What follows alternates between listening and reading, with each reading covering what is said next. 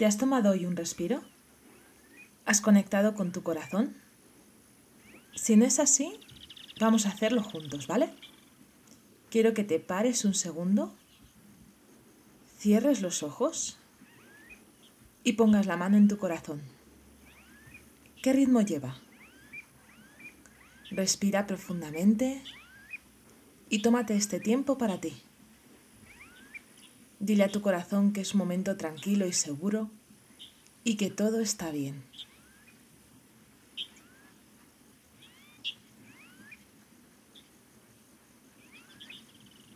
Perfecto. Ya estamos listos para comenzar.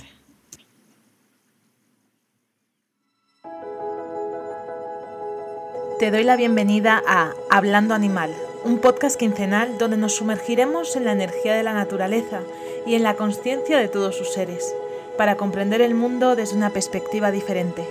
Soy Clara Martín, comunicadora animal y fundadora de Amanaturis, y te invito a acompañarme a esta aventura en la que vamos a conectar y tomar conciencia del mundo desde una perspectiva muy animal. ¿Te vienes?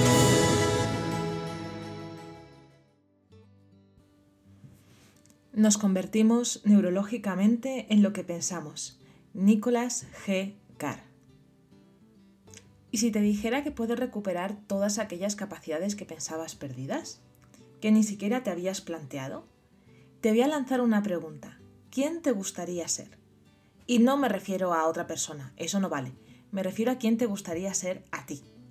¿Qué capacidades te gustaría tener? Te voy a decir que esto es posible en la mayoría de los casos, salvo que hayas pedido algo imposible, rollo volar por la ventana, eso no es posible, pero a nivel de capacidades y de posibilidades son infinitas. Bienvenido al tercer podcast de Hablando Animal y con este podcast eh, voy a empezar una nueva sección que se va a llamar la neurociencia de la comunicación. Y hoy básicamente vamos a poner un poquito las bases a establecer lo que son los pilares de lo que será este bloque, hablando de neuroplasticidad. Y te preguntarás, ¿qué es la neuroplasticidad? Bueno, la neuroplasticidad es la flexibilidad que tiene el cerebro para adaptarse a los cambios a través de redes neuronales. Cada vez que se aprende algo nuevo, las neuronas forman redes para comunicarse y dar señales entre ellas. Lo bueno de esto es que durante mucho tiempo se pensó que el cerebro tenía una vida limitada, o al menos sus neuronas. Hasta los años 60 se pensaba que el cerebro solamente generaba neuronas nuevas hasta los 25 años. Pero estudios posteriores revelaron que eso no era así, que realmente las neuronas estaban regenerándose de forma constante durante toda la vida, lo cual nos daba la posibilidad de seguir aprendiendo cosas, ir generando hábitos nuevos y hacer cambios a nivel cerebral en nuestro sistema de creencias, que es una de las cosas que hablaremos hoy fundamentalmente, de cómo se vincula el sistema de creencias con la comunicación con animales y, bueno, en realidad con todos los aspectos de nuestra vida. Y cómo estas neuronas, a través de sus conexiones, de sus sinapsis, nos permiten crear nuevos recorridos neuronales y nuevas opciones. Por eso te he preguntado, ¿quién te gustaría ser? Párate un ratito y piensa. Piensa quién te gustaría ser, qué capacidades te, gustaría tener, qué te gustaría aprender. Y si la comunicación con animales está entre ellos, quédate, que te voy a ir contando cositas. Tu cerebro es una máquina maravillosa y dirás, jo, es una friki de la neurociencia. Sí, es verdad, me encanta, me apasiona. ¿Por qué llegué a este camino? Creo que no te lo he contado nunca. Bueno, llegué a este camino porque al hacer cursos de comunicación con animales me daba cuenta de que había gente bueno, pues de todos los aspectos, ¿no? Gente que era más energética, gente que era más mental. Y es cierto que para mí es muy importante, eh, cuando hago una comunicación, saber qué está pasando. Comprender que es algo que en muchas ocasiones es muy subjetivo, que depende de tu capacidad de descodificar la información, de tu sensibilidad y de un montón de aspectos más, ¿no? Entonces, el poder tener herramientas de saber cómo funciona mi cerebro y cómo esa neuroplasticidad me puede ayudar a recuperar la capacidad de comunicar con animales, porque es algo que tengo de manera innata, me parecía algo simplemente fascinante. Por eso el año pasado eh, empecé a hacer un, máster de neurociencia en el Instituto Psicobiológico, que esto sí te lo conté en el primer podcast, y era pues de mindfulness, inteligencia emocional y neurociencia. Y dábamos todo tipo de asignaturas, desde neuroanatomía, que en general a la gente le parecía un tostón, a mí me parecía apasionante. Hasta cosas de mindfulness con la doctora Nazaré Castellanos. Luego hicimos también eh, mucho de inteligencia emocional, que creo que era una parte fundamental para poder gestionar nuestras emociones y con ello ayudar a los animales. Y a mí personalmente en consulta me sirve muchísimo, me sirve una barbaridad para poder ayudar a la gente a comprender qué está pasando, a explicarse de la mejor manera posible. Esto no quiere decir que yo sea psicóloga de personas, aunque creo que si entrara a la carrera igual me convalidarían alguna asignatura, también he de decirlo. Pero no, la realidad es que el poder eh, gestionar las emociones propias en un trabajo en el que estás sosteniendo de forma constante a la gente y a los animales, haciéndoles el apoyo y el seguimiento para mejorar aspectos de su vida, a mí me ha ayudado mucho a nivel personal. Y también me ha ayudado a nivel práctico para poder compartir esas comunicaciones con las personas de la mejor manera posible. Entender qué está pasando ah, en su mente, en sus emociones, comprender qué cosas pueden gestionar, qué cosas no, y además comprender cómo funciona el cerebro de los mamíferos, porque no dejamos de ser un mamífero. Entonces, aunque hay ciertos aspectos que son distintos entre el cerebro de un animal no humano y un animal humano, sí que es verdad que hay muchas cosas que son similares. Y muchas de las técnicas de sanación que he usado a posteriori en cursos que enseño a la gente están muy vinculadas con saber cómo funciona el cerebro, con saber cuáles son sus partes principales, qué es lo que más, nos afecta, cómo a nosotros el nivel del sistema de creencias nos puede favorecer mucho o nos puede desfavorecer muchísimo, no solamente en comunicación con animales, ¿no? en el desarrollo de la recuperación de la comunicación con animales, sino también en el día a día. Nuestro cerebro tiene más de 100.000 millones de neuronas. O sea, es una barbaridad. Antes se pensaba que, que una vez nacías, tú nacías con un número de neuronas determinado y después de eso lo único que iban haciendo era ir falleciendo. Gracias a, Ramón y Cajal se descubrió que esto no era así y en diferentes estudios con gente que tenía problemas porque había tenido algún tipo de, de accidente vascular en el cerebro y había ciertas zonas que habían necrosado, se pudo observar que otras zonas del cerebro cogían las funciones primordiales que esas áreas del cerebro que ya no estaban funcionales hacían anteriormente. Era como si las neuronas pudieran conectar entre ellas a través como de carreteras y llevar la información a una neurona en otra zona del cerebro para que siguieran teniendo esta posibilidad de hacer este tipo de funciones. Con lo cual esto cambió el paradigma del funcionamiento del cerebro absolutamente, porque se empezó a comprender que aunque el cerebro está dividido por partes, no todas las partes se encargaban únicamente de una cosa, sino que el cerebro era plástico y que quizás la zona que no estaba funcional podía pasar la información a través de las sinapsis neuronales a otra zona del cerebro que podía encargarse de esa función. Y no solo eso, sino que además las neuronas se regeneraban. Y esto es un hecho fascinante porque te permite una cantidad de posibilidades y de aprendizajes constantes durante toda la vida que creo que al final es un poco la salsa de la vida, ¿no? El saber que siempre vamos a poder estar aprendiendo cosas nuevas y que si hay algo que consideramos que no funciona en nosotros a nivel del sistema de creencias o algo que no nos convence, siempre estamos a tiempo de cambiarlo. Obviamente esto lleva un proceso, es lo que digo siempre en comunicación, ¿no? Es un entrenamiento. ¿Y por qué es un entrenamiento? Porque cuando yo he creado esos nuevos sistemas en mi cerebro, esas nuevas carreteritas, lo suyo es practicarlas. Si yo no las practico y no genero un hábito, esas carreteras van a dejar de ser funcionales. Entonces no sirve con hacer las cosas una vez, tenemos que reeducar a nuestro cerebro por repetición y repetición y repetición. Y si encima es asociado a un aspecto emocional importante y, bueno, positivo, lo vamos a dejar mucho más marcado, ¿no? Pero lo importante en todo esto es la constancia, que es una de las cosas principales que te quería contar. Pero bueno, ya no te voy a aburrir más con el tema de la neurociencia, no quiero seguir contándote conceptos técnicos, pero sí quiero establecer las bases de lo que para mí es la comunicación con animales vinculada con toda la parte de neurociencia. Así que te lo voy a poner fácil. Vamos a ir hablando de pequeños conceptos y me gustaría ver contigo el sistema de creencias y cómo nos afecta como base principal. El sistema de activación reticular, que también te explicaré qué es y cómo podemos cambiar el sistema de creencias para mejorar tanto en la comunicación con animales a nivel de hacer un curso y ser capaz de comunicar con ellos, como en el día a día con nuestro animal.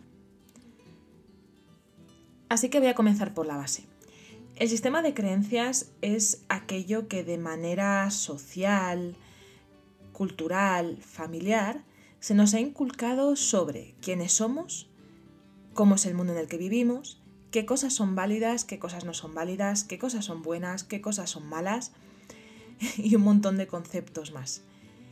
El sistema de creencias, lo malo que tiene es que, y bueno, hay gente que piensa que es lo bueno, pero para mí es lo malo, ¿no? Es que nos configura de una manera determinada y en muchas ocasiones no somos ni siquiera conscientes de que estamos trabajando bajo esa programación.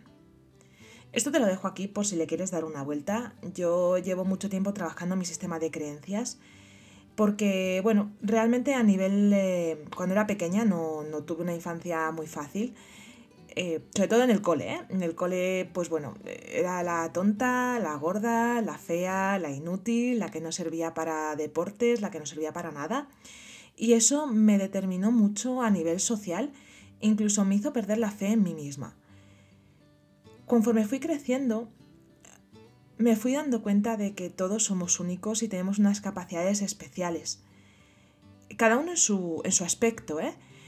Y hemos venido a hacer algo a este mundo. ¿Qué es lo que ocurre? Cuando piensas que eres mediocre o que no encajas en ningún sitio, tu cerebro se termina por creer. Y cuando se lo cree, decide que bueno, que va a ver el mundo a través de ese sistema de creencias. El sistema de creencias son como unas gafas.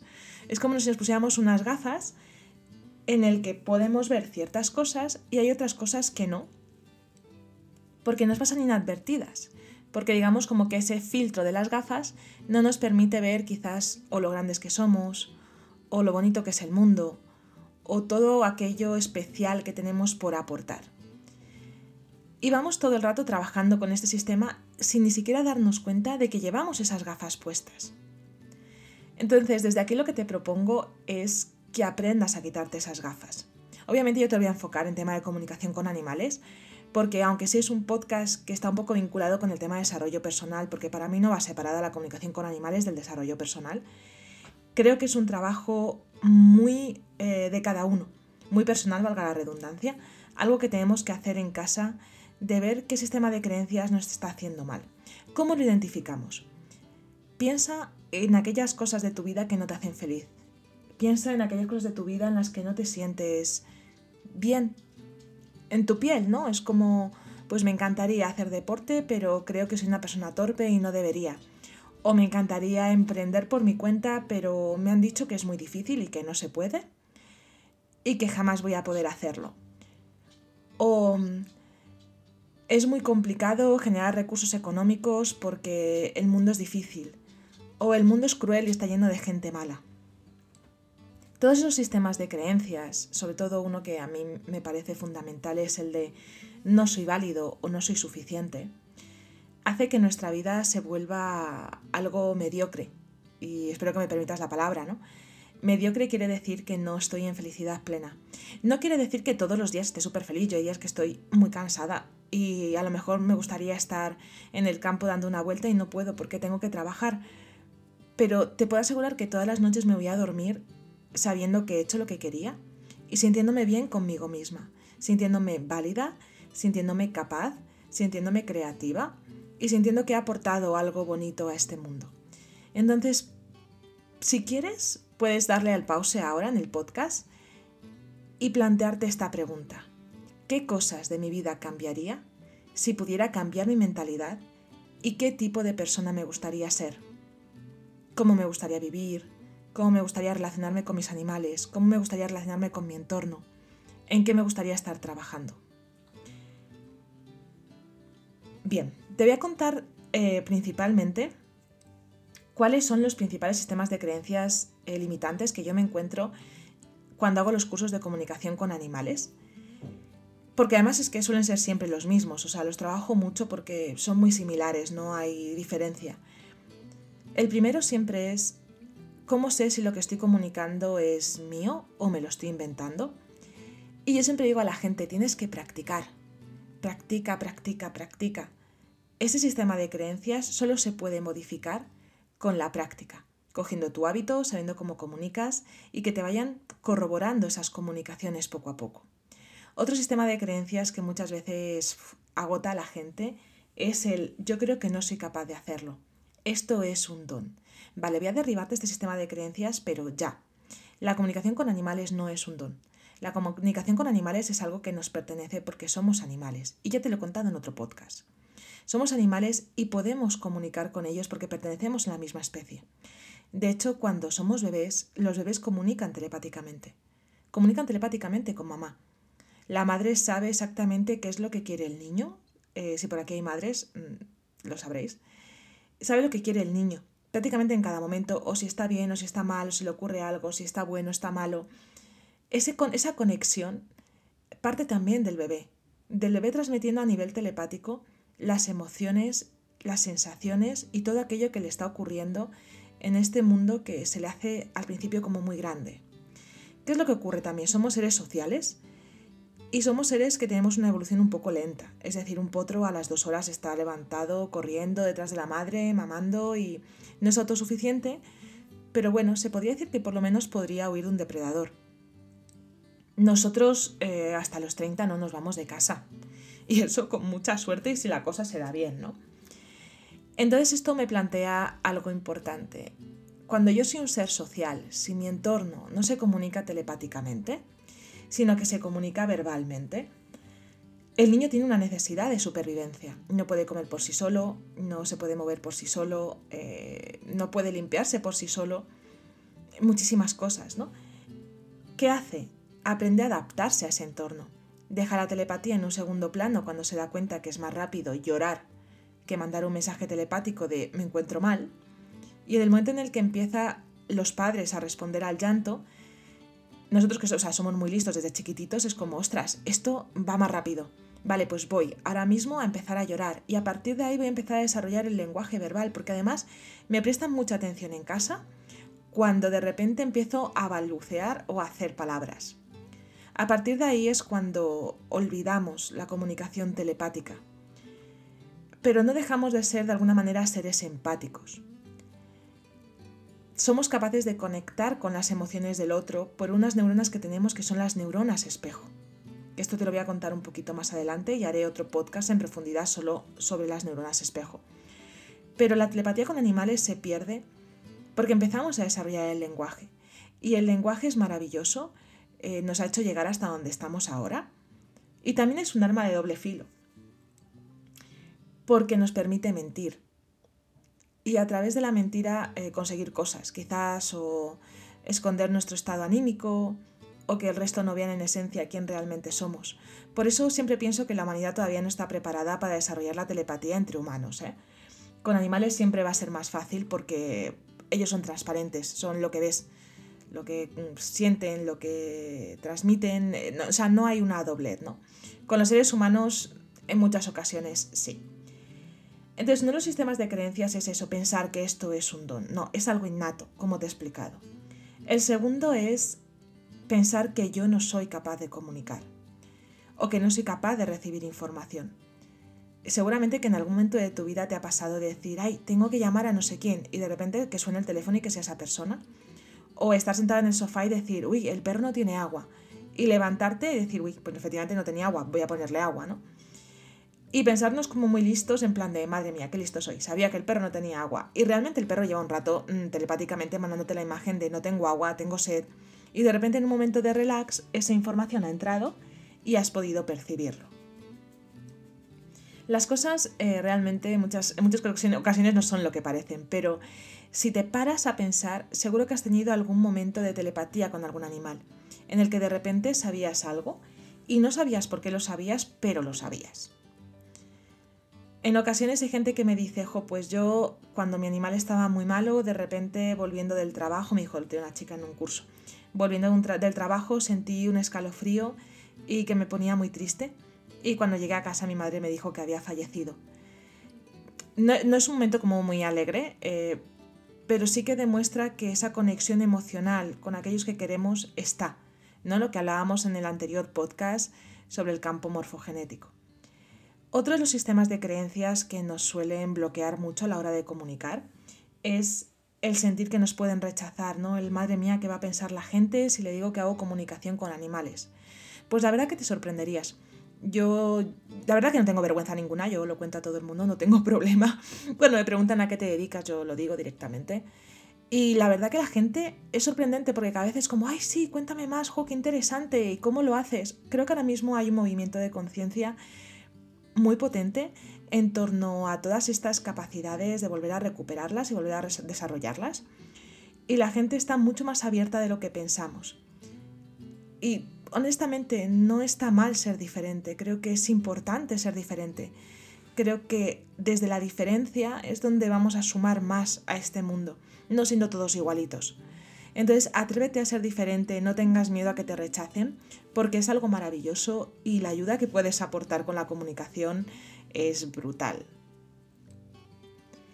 Otro de los sistemas de creencias que muchas veces nos bloquea a la hora de comunicar es, oye, me lo dice mucho la gente, ¿eh? soy una persona altamente sensible, eh, bueno, realmente es altamente sensitivo, pero me da mucho miedo el sentir y que me duela ese sentir, ¿no? Que los animales me transmitan algo que me pueda doler o que me pueda hacer daño. Esta jarita por aquí desperezándose, que se va acercando la hora del paseo, por si habéis oído las patitas en el suelo.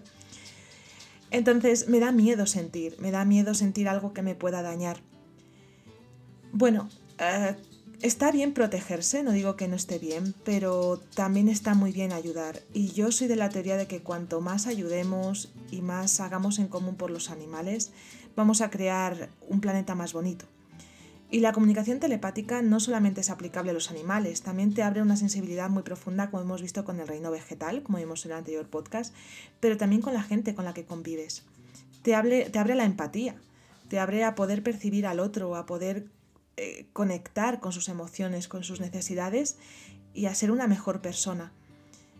Y aunque no todo el mundo esté en esa línea y dirá, ya, pero los que no están ahí van haciendo daño, bueno, pues tendrán que despertar en algún momento, me imagino.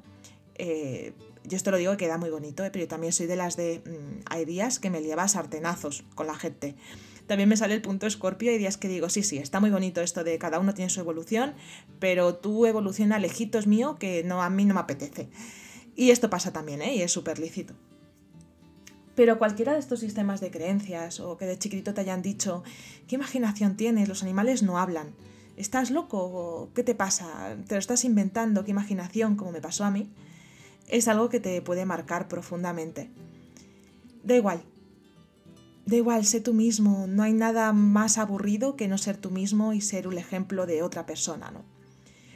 Así que yo te animo a que también tomes un poco de conciencia del sistema de creencias que te puede estar un poquito bloqueando con respecto a la comunicación con animales. Otro sistema de creencias que creamos con respecto a nuestros animales son las etiquetas. Aunque parezca que no, las etiquetas también son una manera de determinar, pues mira, mi animal es muy nervioso o es muy cabezota o es muy irrespetuoso, es muy desobediente.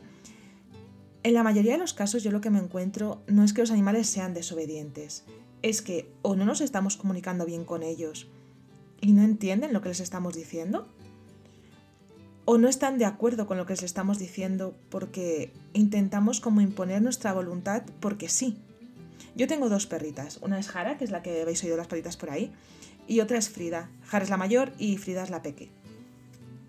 Frida es una perra que cualquier cosa que yo le digo de Frida, vamos por aquí, vamos a hacer esto, ella siempre se para y piensa y observa si esa opción que le estoy dando es la mejor.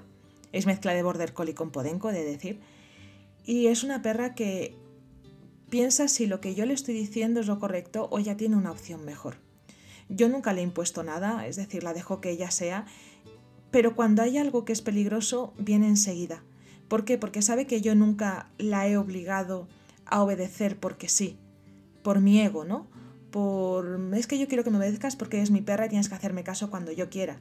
No, somos un equipo. Entonces, yo te voy a decir cuándo tienes que venir o si hay algo que no te has dado cuenta o algo que es peligroso, por tu bien.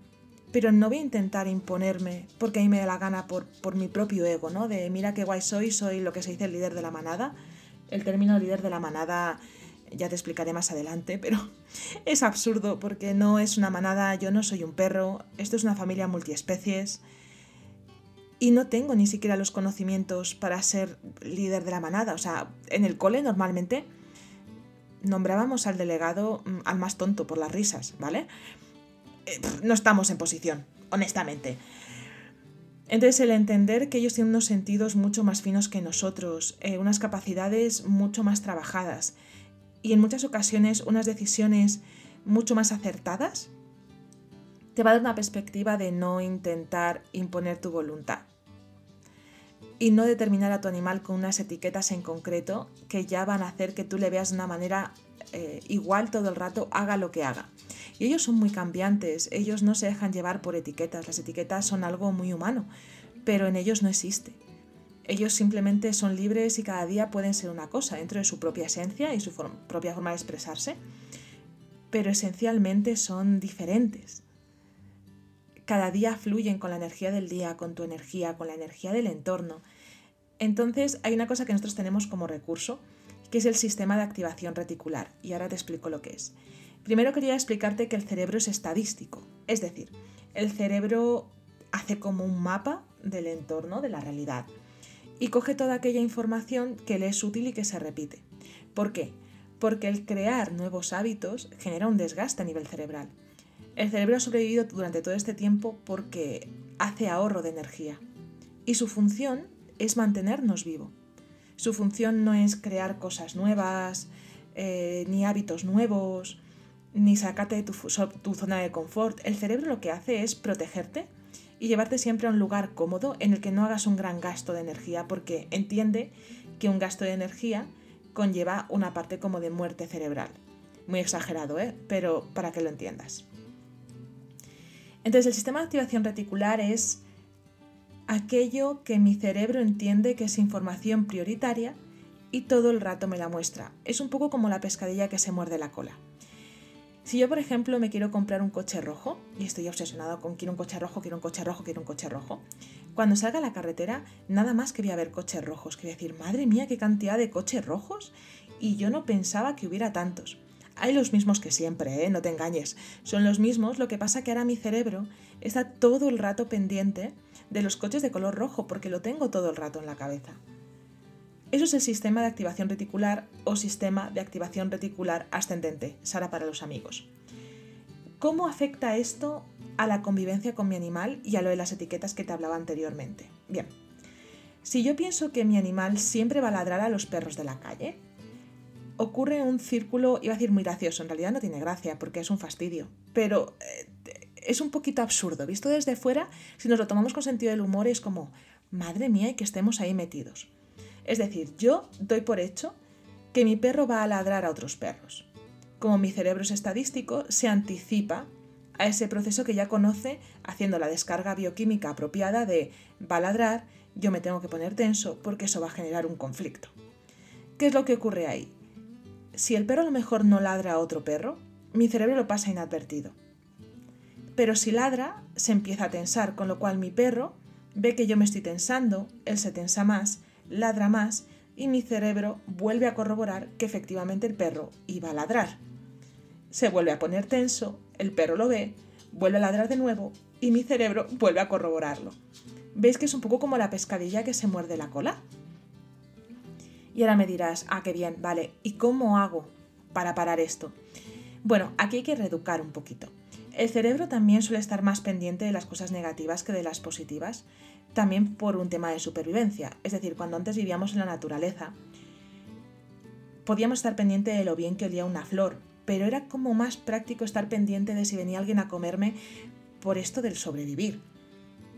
Entonces, ¿qué es lo que ocurre? Si hay una situación de peligro, mi cerebro, como te he dicho antes que su función es mantenerme vivo, va a estar pendiente de decirme, oye, esto es peligroso, ten cuidado que si tu perro ladra, otro perro le puede atacar, ¿no? Y te va a estar llamando la atención sobre eso. Pero yo tengo la capacidad de decirle a mi cerebro, no, no, no, escucha, yo quiero cambiar mi sistema de activación reticular y quiero estar pendiente de las veces que mi perro no ladra, que se relaciona con otro animal y sale todo bien. Y eso es un trabajo de atención. Que en otro podcast de neurociencia te hablaré de la atención y de la corteza cingulada y la ínsula y un montón de cositas. Porque la verdad que es que, como se bailando una cosa con otra, te estaría contando aquí un montón de cosas de neurociencia. Pero lo que quiero que te quedes es que tu atención va a determinar profundamente aquello que ves en tu entorno.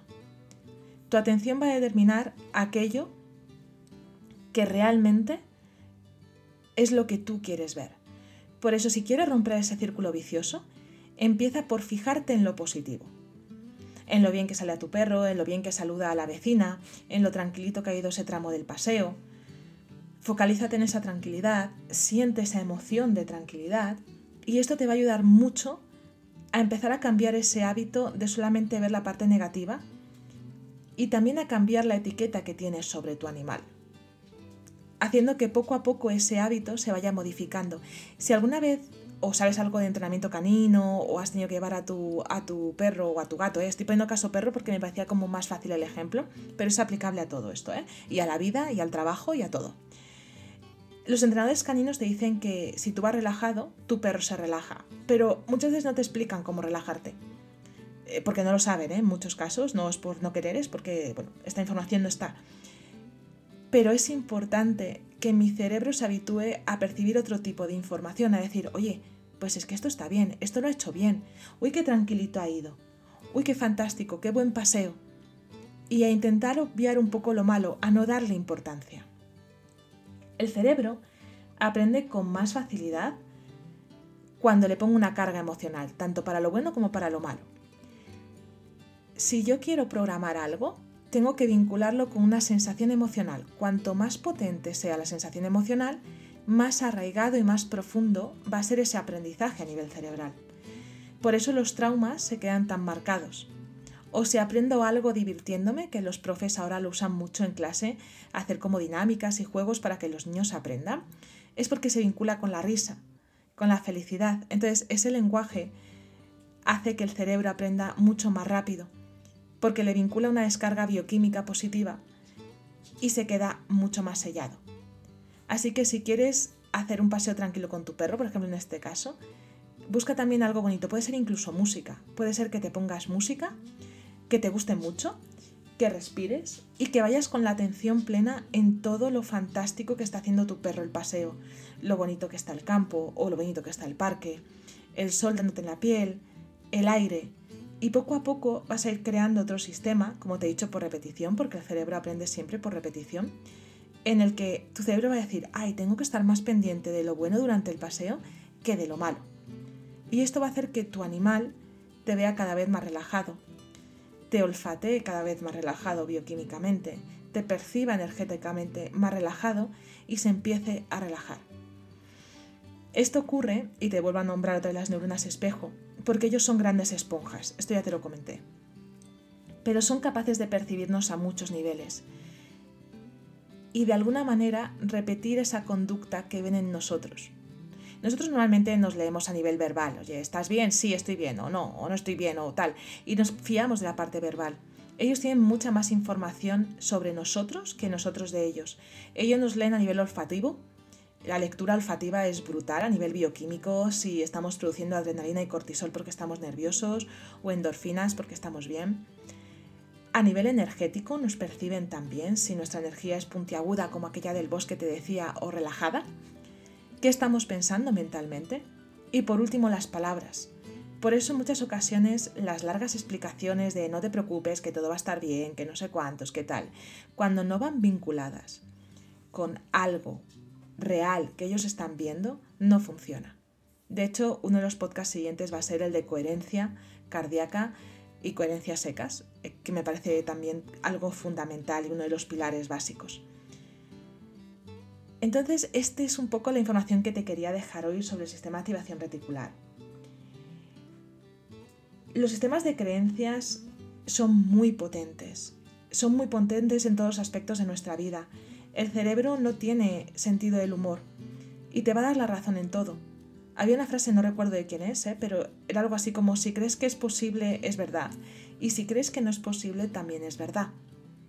El cerebro simplemente se encarga de ejecutar aquello con lo que tú le programas. Y normalmente tenemos mucha programación subconsciente que ni siquiera nos hemos dado cuenta y se vuelve un poco piloto automático. El cerebro tiene dos sistemas de funcionamiento. Uno es con aquellos patrones que se aprenden de nuevo, que al principio cuesta como más trabajo ejecutar. y aquellos patrones que ya están como instaurados y que forman de, de, manera automática. Un ejemplo muy claro es cuando aprendo a conducir. Al principio cuando aprendo a conducir es, madre mía, las marchas, el volante, el intermitente, espérate el GPS, por dónde voy. Y cuando ya aprendes y llevas un tiempo, puedes ir cantando, escuchando un podcast como este, haciendo un poco lo que te da la gana y te da tiempo a mirar el GPS, a conducir, a meter las marchas, a frenar, a cambiar de carril, a insultar al tonto de turno que se te ha metido sin el intermitente y le dices, ¿qué pasa? ¿Que es que tu coche no lo lleva de serie? Y todo esto lo has hecho de forma natural, ¿no? El cerebro se habitúa a coger una serie de hábitos, a hacer las cosas de forma automática y en ese momento le cuesta menos trabajo hacer aquello que tiene programado que instaurar algo nuevo. Con lo cual vamos a intentar instaurar en el cerebro cosas bonitas, programaciones bonitas y creencias bonitas que nos hagan actuar de tal manera que podamos ser una persona nueva. El sistema de creencias va a determinar siempre cómo pienso y el cómo pienso va a determinar cómo actúo. El cómo actúo va a generar una serie de consecuencias en mi vida y cada día va a generar mi vida completa. O sea, fijaos lo importante que es este patrón, ¿no? Del sistema de creencias genera mis pensamientos, mis pensamientos, mis acciones, mis acciones marcan mis días y mis días marcan mi vida. Un pequeño cambio, siempre lo digo, ¿eh? pequeños cambios cada día marcan la diferencia en no mucho tiempo. No te pienses que hace falta un año o dos. Eh, muchas veces es que en tres meses está hecho. Normalmente un hábito se tarda 21 días, ¿no? Se dice. Esto no es del todo real, pero sí que es verdad que a los 21 días se empiezan a crear las nuevas conexiones neurológicas. Y a los tres meses al cerebro le resulta más fácil hacer esto nuevo que ha aprendido que lo antiguo. Tres meses creo que no es tanto tiempo para cambiar tu vida, para cambiar tu conciencia y para empezar a convertirte en la persona que realmente te gustaría ser te voy a dejar un pequeño ejercicio para que puedas analizar tu sistema de creencias. Es un ejercicio que también está en mi web www.amanaturis.com. Te dejaré el enlace por aquí abajo en la descripción, pero te lo quiero desarrollar un poquito para que lo hagas. Eh, para mí fue un ejercicio interesantísimo y no es tan complicado, pero si te hace falta papel y lápiz y compromiso, como digo siempre. Así que vamos a por el ejercicio y espero de corazón que te haya resultado interesante este podcast, recuerda que somos una gran red, así que me puedes comentar tanto aquí como en el Instagram, eh, como por mail, todo lo que necesites, qué te gustaría escuchar, de qué te gustaría que habláramos, qué dudas tienes. Estoy aquí para escucharte. Vamos a por el ejercicio.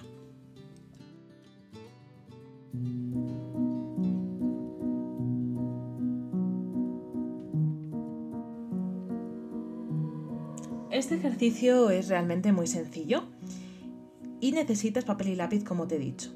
Vale, tienes que trabajarlo desde la curiosidad y sin juicios. Vamos a hacerlo como cuando un niño juega a soñar, pues juega un poquito a soñar. Vamos a trabajarlo con el sistema de creencias de la comunicación con animales, pero como te digo, es aplicable a todo. Lo primero que tienes que hacer es identificar tus propias creencias limitantes. Así que apunta todo aquello que crees que te puede bloquear para recibir comunicación o para comprender a tu animal, para comprender el entorno, como las que hemos hablado al principio del podcast, ¿vale? Y cuando las tengas, ponlas en positivo. Tienes que escribir una a una. Las escribes en un cuaderno y es muy importante que sean en primera persona. Por ejemplo, si la mía fuera la primera, podría ser yo, Clara, comunico con los animales con facilidad. Y justo debajo deja que salgan los peros, los miedos, ¿vale? Las creencias y los pensamientos libremente, como tipo brainstorming, ¿vale? No hagas ningún tipo de censura ni lo juzgues. Pues por ejemplo, eso es imposible, debe ser muy difícil, solo unos pocos pueden hacerlo, yo no creo que sea capaz, entonces vuelves otra vez a repetir los pasos 3 y 4 hasta que sientas que tus creencias tienen menos peso o incluso ya se han transformado. A mí, por ejemplo, me sirve mucho dialogar con mi cerebro y decirle, ¿cómo que no puedo? Si esta persona puede hacerlo, yo también soy una persona. Por lo tanto, también tengo esa capacidad y también puedo entrenarlo. El cerebro te puede asegurar que llega un momento en el que ya no sabe por dónde seguir discutiendo contigo. Así que por eso este ejercicio, aunque lleva un tiempo, merece la pena. Y luego solo tienes que quedarte con tu frase positiva.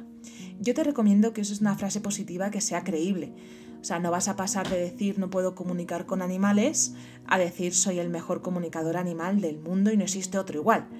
Porque no es creíble, pero sí puedes decir, si Clara puede hacerlo y puede comunicar, si hay gente que me han dicho que hace cursos y comunica, yo también puedo. O cada día estoy esforzándome un poquito más e intentándolo para poder seguir comunicando y aprendiendo. Siempre las frases tienen que ser en positivo, ¿vale? Intenta no meter ningún no, sino siempre en positivo y en primera persona. Esto puedes repetirlo con cualquier sistema de creencias que tengas y que hayas identificado. Espero que te sirva y que lo puedas utilizar y que te haga cambiar poquito a poco para acercarte cada vez más a la persona que quieres ser.